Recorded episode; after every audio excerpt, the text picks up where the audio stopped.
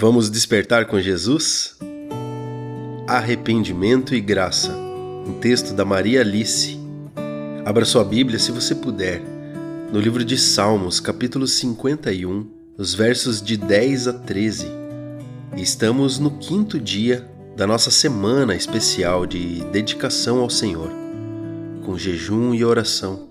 Continue conosco, individualmente ou na sua família fazendo um jejum numa determinada hora do seu dia, orando mais, lendo mais a Bíblia, em busca de uma intimidade maior com o Senhor. E o nosso texto diz assim: Cria em mim um coração puro, ó Deus, e renova dentro de mim um espírito estável. Não me expulses da tua presença, nem tires de mim o teu Santo Espírito. Devolve-me a alegria da tua salvação e sustenta-me com um espírito pronto a obedecer.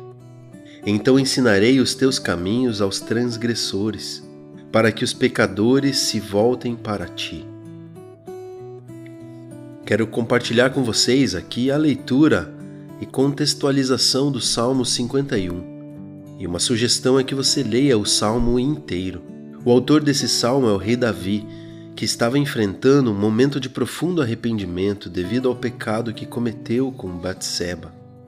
Esse foi um período marcado por muita dor, mas também de confiança e intimidade com o nosso Senhor. No versículo 10, Davi suplica a Deus: Cria em mim um coração puro a Deus, e renova dentro de mim um espírito estável. Ele reconhece que seu coração não está puro e voltado para a bondade de Deus, mas ele pede ao Senhor que faça essa transformação em sua vida. Além disso, ele também pede um espírito estável, ou seja, um espírito reto e sólido que não se afastará do caminho do Senhor. Davi clama para que o Espírito Santo não seja retirado da sua presença e faz uma promessa a Deus. Então ensinarei os teus caminhos aos transgressores para que os pecadores se voltem para ti. Aqui vemos o coração do rei Davi disposto a compartilhar a sabedoria de Deus com outras pessoas e levá-los ao arrependimento e volta para o Senhor. Que possamos olhar para as nossas vidas e encontrar a coragem de fazer a mesma oração a Deus.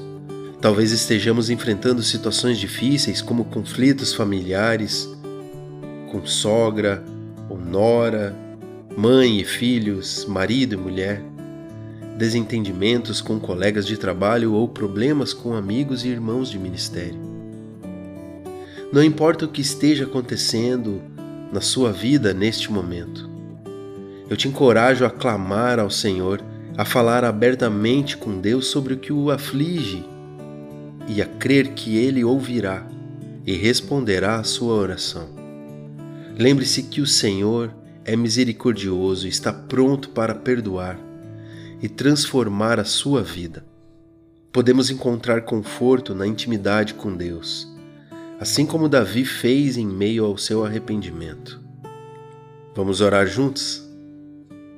Meu Deus e meu Pai, assim como Davi orou,